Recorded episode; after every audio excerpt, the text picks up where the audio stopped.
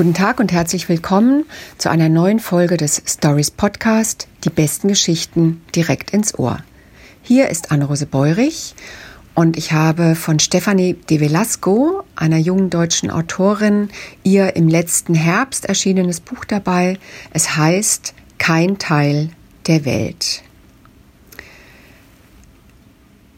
Wir gehen nach Peterswalde, einem kleinen Ort in Ostdeutschland. Dorthin zieht die 15-jährige Esther aus dem Rheinland mit ihren Eltern.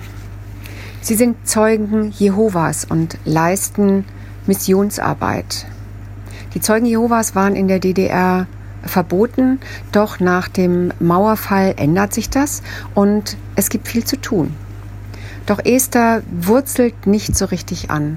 Sie verschmisst ganz dringend ihr altes Zuhause und auch ihre engste Freundin seit Kindertagen, Sulamit. Sie ist zerrissen zwischen dem Wunsch nach Anpassung und den strengen Regeln der Gemeinschaft, gegen die sie sich nicht stellen kann. Und damit stellt sie ihre Glaubenszugehörigkeit zunehmend in Frage, was natürlich zu großen Problemen innerhalb der Gemeinde führt. Stefanie de Velasco ist bei den Zeugen Jehovas aufgewachsen und hat diese im Alter von 15 Jahren verlassen.